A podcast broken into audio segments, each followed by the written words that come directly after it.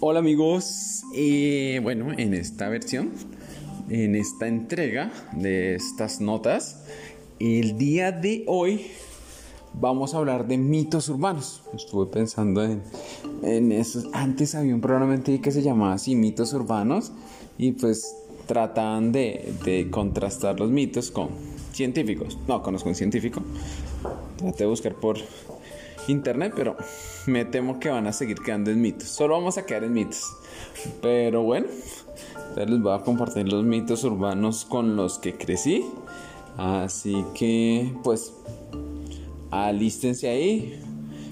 Eh, si quieren, saquen también su libretica y apunten sus, mitos urbanos. Sería chévere que me los pudieran compartir. Y sí, debería haber un canal para pues, yo poder escuchar y saber qué qué ideas tienen, qué mitos tienen. Bueno, pues entonces sin más preámbulo, empecemos.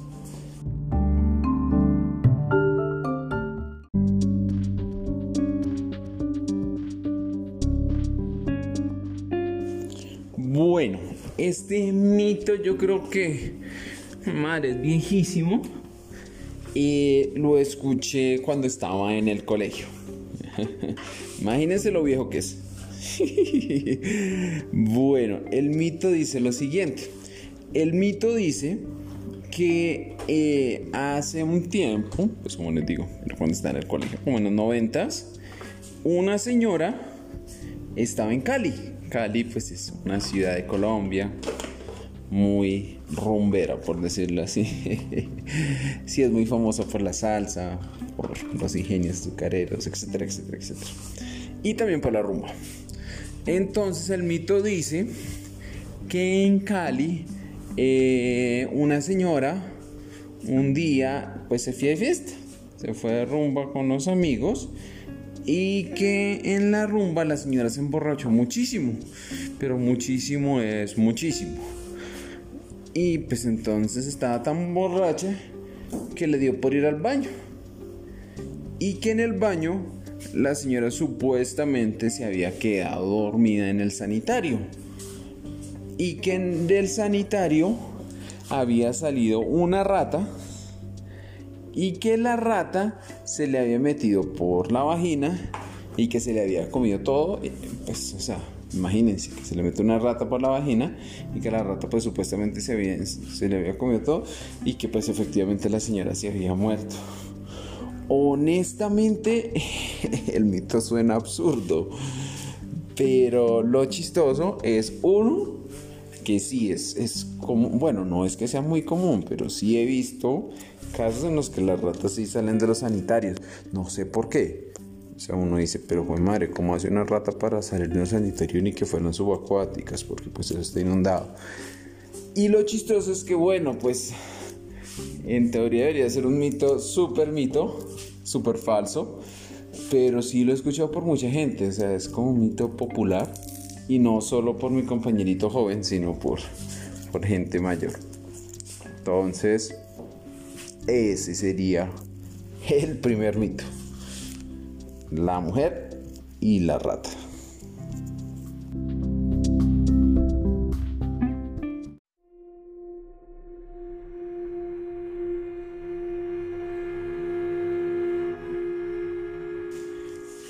Bueno, eh, otro mito que era muy popular en la época, pero pues creo que este sí es bastante imaginario.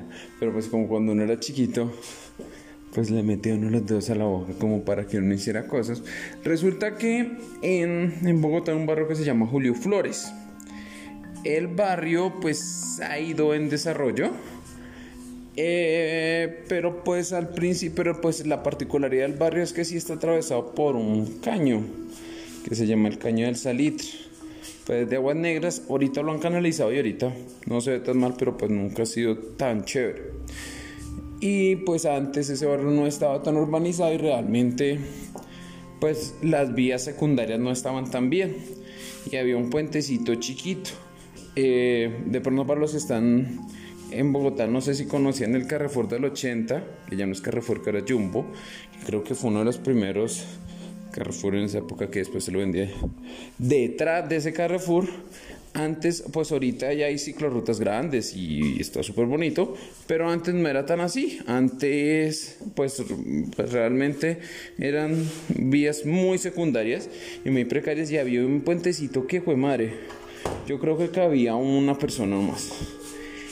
Y entonces ese, esa calle, no sé si solo era mi familia o o eso, pero se le decía como la calle de la muerte, porque resulta que como el, la, la vía era tan angosta, sí había pasado que efectivamente había gente que se había accidentado ahí, o sea, que habían seguido derecho el puente y pues habían caído al caño.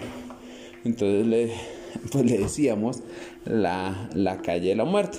Debajo de ese, pues por ese lado, debajo de ese puentecito, el mito urbano decía que el 31 de octubre ese era el punto de reunión por excelencia de las sectas satánicas. No sé, los 90 estaban, fueron transversalmente marcados por las sectas satánicas. Todo tenía que ver con las sectas satánicas. De hecho, me acuerdo que una vez fue al colegio un conferencista eh, que decía que no sé, como que había mensajes subliminales, como en, absolutamente todo. Entonces decía que el pingüino era el símbolo universal del satanismo y yo no sé en dónde salió un símbolo del pingüino, en otro, en, en la forma de la vaca, de alguna marca de leche, salía como un niño adorando un chivo. Bueno, pero ese no es el punto. Eh, el punto es que supuestamente eh, había, había sectas satánicas que se reunían ahí. De hecho, decían que particularmente era brujas, que era un punto de encuentro de brujas y que ese era el sitio de adoración a Satanás por todas las energías que se habían concentrado de toda la gente que había muerto en el accidente. Entonces, pues uno cuando pasaba ahí pasaba pitado corriendo porque era era el punto de encuentro de las brujas y que supuestamente se reunían y hacían ritos satánicos, sacrificios humanos, etcétera, etcétera, etcétera. Puente de Julio Flores en Bogotá.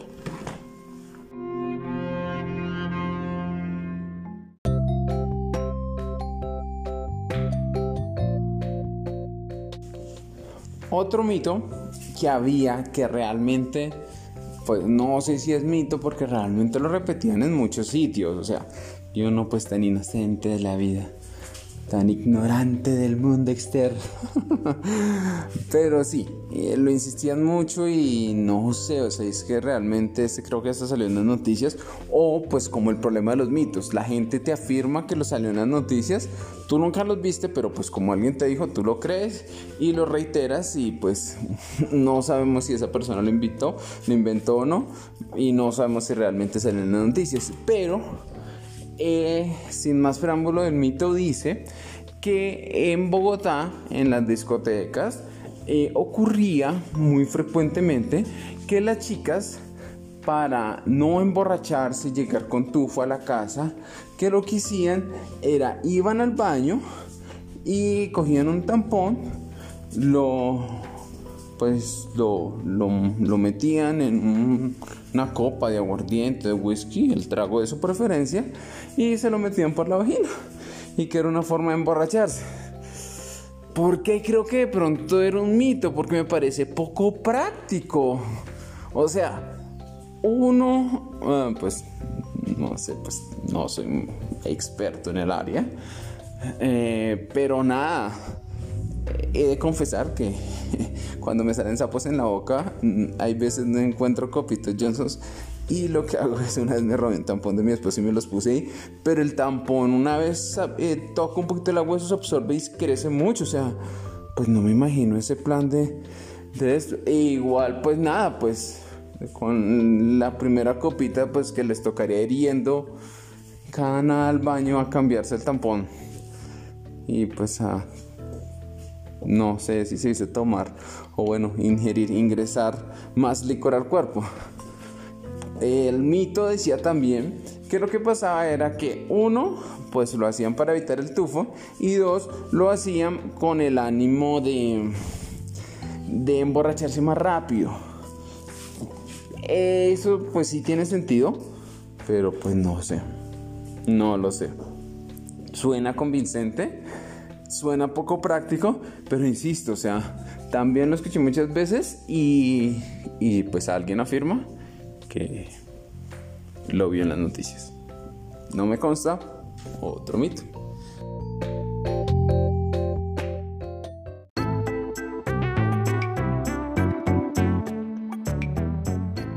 El siguiente mito es, es muy recurrente y de hecho es una variación de un mito que en, pues, todos sabemos que, que no es real, por si pensaban.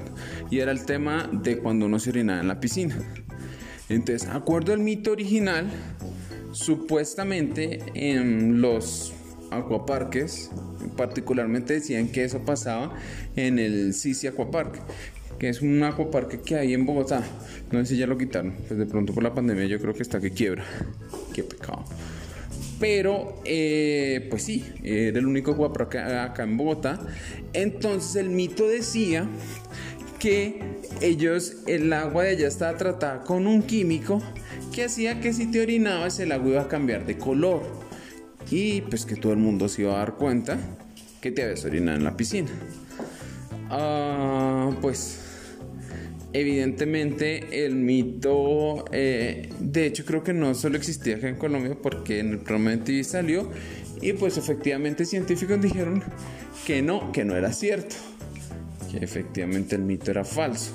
La variación de ese mito, que es un poquito más cruel, como todo acá en Colombia a veces, es que no era que, que efectivamente iba a cambiar el agua de color que lo que supuestamente iba a pasar era que el, agua tenía un, líquido que hacía que eh, se te irritaran los genitales en caso de que te orinaras porque pues el químico del agua iba a hacer reacción con los orines de manera que en el momento en el que pues imagínate uno cuando está en el agua todo aunque parezca todo está sumergido y que iba a hacer reacción química y que entonces eso fue madre. Él iba a generar unos problemas. Honestamente no escuchaba a nadie que pues que diga que haya tenido esas novedades en sus en sus genitales y creo que sí es un mito porque de ser cierto pues sería terrible pues podrían demandar una piscina por, por ese tipo de cosas pero el mito era el que le vendían a los niños de pronto muy probablemente es para que no se den Y creo que es un mito que sí es altamente probable que sea muy, muy falso. Mm, pero, ¿por qué lo dejo en esta categoría de mitos? Porque puede ocurrir o puede que en algún sitio sí haya ocurrido. Eh, un, un, extra en relación con un, una ñapita en relación con este mito. Porque no necesariamente es falso estos mitos en relación a, los orines. Resulta que, como les contaba de chiquito, nosotros, pues yo viví en el Amazonas, en Leticia en particular. Eh, en alguna ocasión nos llevaron a un, pues, a un paseito por el río, a un sitio en donde pues uno se podía meter, donde pues no era tan, porque el río en sí sí es un poquito caudaloso, entonces no es tan recomendable en todo lado meterse porque pues te puedes ahogar. Pero pues hay sitios en los que de pronto son como, por decirlo así, como orejas del río o sitios en los que no es que esté estancado, pero pues en alguna medida sí no, no hay una corriente tan fuerte. Explicación rápida, los ríos no es que el caudal vaya por todo lado.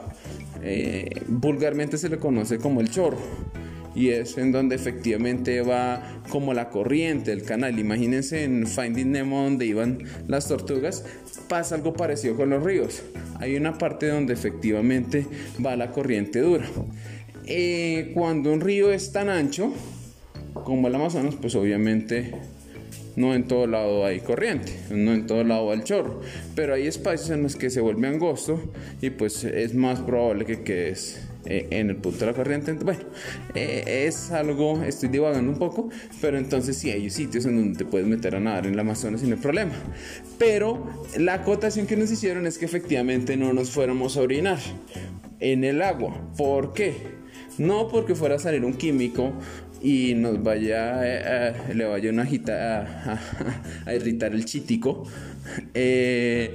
o porque vaya a cambiar de color el agua, sino porque si hay un pececito que se llama el carnero. Es un pececito chiquito.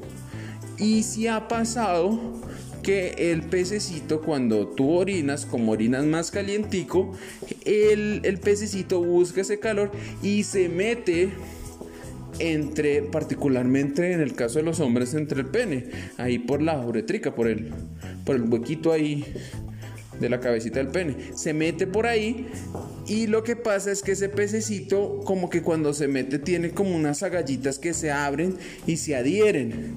Entonces, si te lo jalas, fue madre, te vas a cortar todo porque pues las agallas son como en escamitas, o sea, son duras. Eh, y eso sí es real. Es 100% real y sí ha pasado. Y sí hay gente que le toca llegar al hospital pues con el pene al aire y con un pececito adentro. Entonces, la ñapa en relación con este mito. No se orinen si van a nadar en el Amazonas.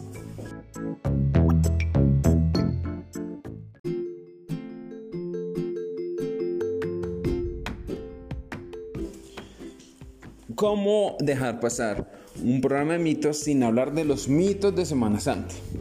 De pronto si hay gente que no es de Colombia o de pronto no está familiarizada con el catolicismo, hay una semana que es Semana Santa y básicamente lo que se hace es que se conmemora pues la pasión y muerte de nuestro Señor Jesucristo. Resulta que alrededor de eso hay muchísimos mitos, particularmente en los días que son propiamente santos, que son jueves, viernes y sábado santo. Mitos que van desde cuando es, es, es jueves santo que el Señor queda, pues en teoría conmemoramos que el Señor queda, es llevado preso. Eh, pues imagínense, uno esas, eh, esos días son pues de vacaciones y de chiquitos pues uno pues con los primos le gustaba jugar y nadar eso. Y mi abuelita decía, no puedes jugar, no pueden hacer competencias, no pueden jugar nada de juegos de dados ni juegos de mesa porque eso quiere decir que estás jugando la ropa de nuestro Señor Jesucristo. ¿Por qué? Porque efectivamente cuando Cristo está en la cruz, los soldados romanos eh, se juegan las ropas con, juegos de hadas. Entonces, eh, eh, es otro mito urbano. Dicen que si tú tienes relaciones sexuales durante esa época, creo que durante el jueves, jueves santo, eh, jueves a viernes santo, eh, varias cosas. O se pueden quedar pegados, así como los perros literalmente. Pues creo que eso nunca ha pasado, pero sí, es un mito y lo peor es que hay, zonas en las que es un mito muy arraigado, que te puedes quedar pegado si tienes relaciones sexuales el jueves santo. Eh, lo otro es que pues, puedes no quedarte pegado, pero que tus hijos que van a nacer vas a tener cachamas. Cachamas son pescados. Entonces que si tienes relaciones sexuales, la, persona, tu, tu pareja va a quedar embarazada de cachamas. lo otro que hay en relación a Semana Santa es, hay gente que pues como quien dice, también le saca el, eh, la comba al palo o como quien dice ahí el atajito o la ahí como para, para aprovechar el desorden. Qué pena lo, poco contundente de mi afirmación. Algo retórica. Pero se dice que eh, en el Viernes Santo lo que pasa es que a las 3 de la tarde se conmemora que pues que Cristo fallece, muere en la cruz. Y pues entonces, y resucita hasta el siguiente día, que es el sábado santo, en la vigilia pascual, que es en la misa de resurrección. Antes se decía que como quien dice, que ese tiempo era un tiempo como quien dice free pass, que realmente en ese tiempo ninguna de las de las leyes, por decirlo así, de, de, de, los mandamientos católicos o de los preceptos religiosos aplicaban, porque era un periodo en el que pues Dios estaba técnicamente muerto, por decirlo así. Y que en consecuencia, durante ese tiempo tú podías literalmente hacer lo que quiera, particularmente aplicado no a matar gente y ese tipo de cosas, sino al ámbito sexual. Entonces que prácticamente en ese tiempo, del viernes a las 3 de la tarde hasta que resucitaba Cristo, tú podías, como decía la señorita Antioquia, hombre con hombre, mujer con mujer, mujer con hombre, eh, en el sentido contrario y todas las anteriores. Eh, ¿Qué otra cosa? De Semana Santa se dice que uno no puede comer cerdo porque entonces es una ofrenda porque te estás comiendo literalmente a Cristo. Claro que no, creo que, o sea, creo que han variado toda la cosa porque técnicamente hablando, eh, pues nosotros sí comemos el cuerpo y la sangre de Cristo, simbólicamente representando eso. Entonces, pues en teoría creo que eh, los abuelos variaron el el, el, mito tanto o, trataron de, de, usar el mito para, para pues, tratar de controlar a la gente tanto que pues literalmente se pisaron las mangueras. Lo otro es que en Semana Santa tampoco puedes gritar, porque si gritas le estás gritando a Cristo. No puedes poner música duro ni bailar porque quiere decir que te estás alegrando o que estás festejando, eh, que como quienes estás bailando en la tumba de Cristo varias cosas de Semana Santa. Yo creo que eso daría para un programa. Eh, pero pues imagínense, programa de mitos, nota de mitos. Sin, sin Semana Santa, pues no sería nota de mitos.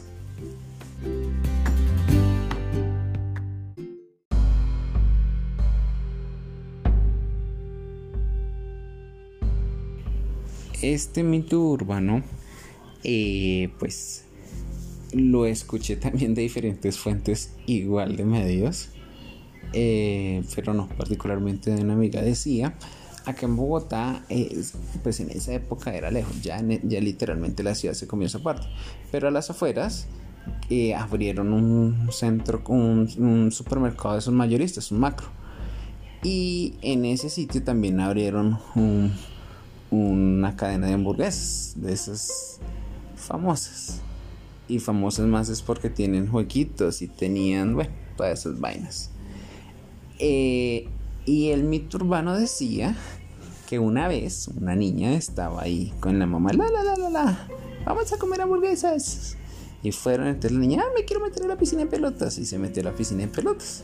Y que mientras está en la piscina de pelotas, que te la sintió que algo, algo le mordía. Y pues la niña salió y la llevaron al hospital y que supuestamente en el hospital la niña se muere. Entonces, pues imagínese. Y la mamá estaba preocupada, entonces pone la queja. Y el mito urbano dice que entonces a raíz de la queja y del escándalo que se había suscitado por esa situación, que eh, le dan la orden eh, de inspeccionar la piscina de pelotas. Y que cuando la desocupan, en el fondo de la piscina de pelotas había un nido de ratas y de culebras. ¿Cómo viven las culebras y las ratas de forma armónica en la piscina de pelotas?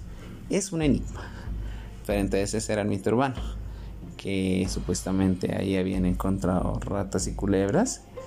Y, y pues eh, uno le decía, oye, ojo cuando se mete en la piscina de pelotas de allá. Por eso mitos asociados con, con estas cosas de pronto así rápidamente. Decían que las hamburguesas de una cadena de comida rápida que es súper famosa, que es muy rica, que se llama El Corral, decían que eran hechas con lombrices.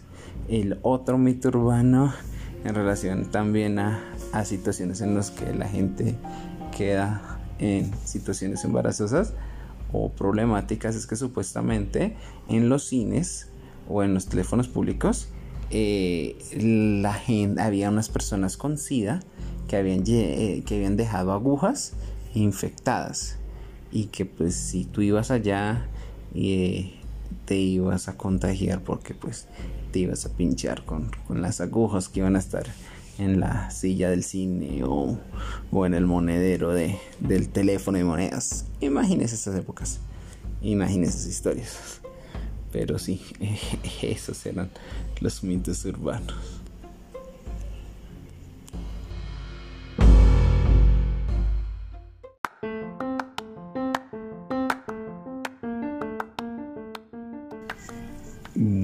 El último mito urbano es, tiene sus variaciones. Eh, realmente yo lo escuché que era supuestamente un pueblo en la costa, pero también escuché que había gente que decía que era un pueblo en Caquetá, o otros que decían que era el Putumayo. Bueno, realmente se dice hay una mariposa, una mariposa gigante. No estoy seguro que pique, pero dicen que pique. Entonces esa mariposa eh, la denominan la machaca. Entonces el mito urbano decía que si te picaba la machaca, tenías que tener relaciones sexuales en un lapso no superior a 24 horas o si no te morías. Y te morías con una muerte súper, hiper, mega dolorosa. O sea, el mito urbano decía que había gente que había dicho, no, yo no creo en eso, y que los habían visto cómo se retorcían de dolor mientras morían en el piso. Eh, es, muy cómico porque de hecho es tan popular el mito que me acuerdo que en mi infancia había alguna vez un era un programa de televisión como de, de cosas insólitas que hacían como dramatizaciones y entonces era la dramatización de que un día la mochaca llegaba al pueblo y empezaba a picar a la gente entonces era muy cómico porque hasta las monjitas le picaba la machaca y estaba buscando ver si se acostaba con el padre. O sea, era bastante bizarro el programa. Pero sí, sí, sí, sí.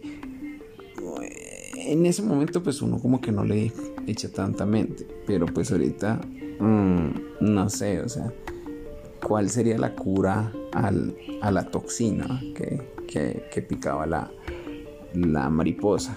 Sería, no sé, de pronto las hormonas o, no sé, o la adrenalina que el cuerpo segrega con el orgasmo, supongo yo. Porque finalmente no tiene nada que ver con, con los ruidos corporales, con el semen. Que finalmente entonces no sería, o sea, curaría a la mujer pero no al hombre. Entonces, sí, no, no, no, o sea, tendría, supongo que tendría que ser más por ese lado. Y la pregunta es, si uno logra un orgasmo masturbándose, ¿por qué no funcionaba? Pues no sé. Sí, o sea. O era solo sexo normal. O también se podría por sexo oral o sexo anal. Son muchas preguntas que en ese momento obviamente no las hice. De hecho, ni se me ocurrieron. Pero sí, es en torno a la machaca. Me acuerdo que en la universidad había una organización estudiantil. Pero pues creo que era como molestando que se llamaba Pro Machaca ni idea, sé que existía, pero nunca estuve en eso. Entonces sí, ese es el mito de la machaca. Esos son los mitos urbanos. Eh, pues nada, supongo que ustedes tendrán miles de mitos urbanos. Momento de repasarlos. Gracias nuevamente por compartir el espacio y hasta la próxima nota. Un fuerte abrazo.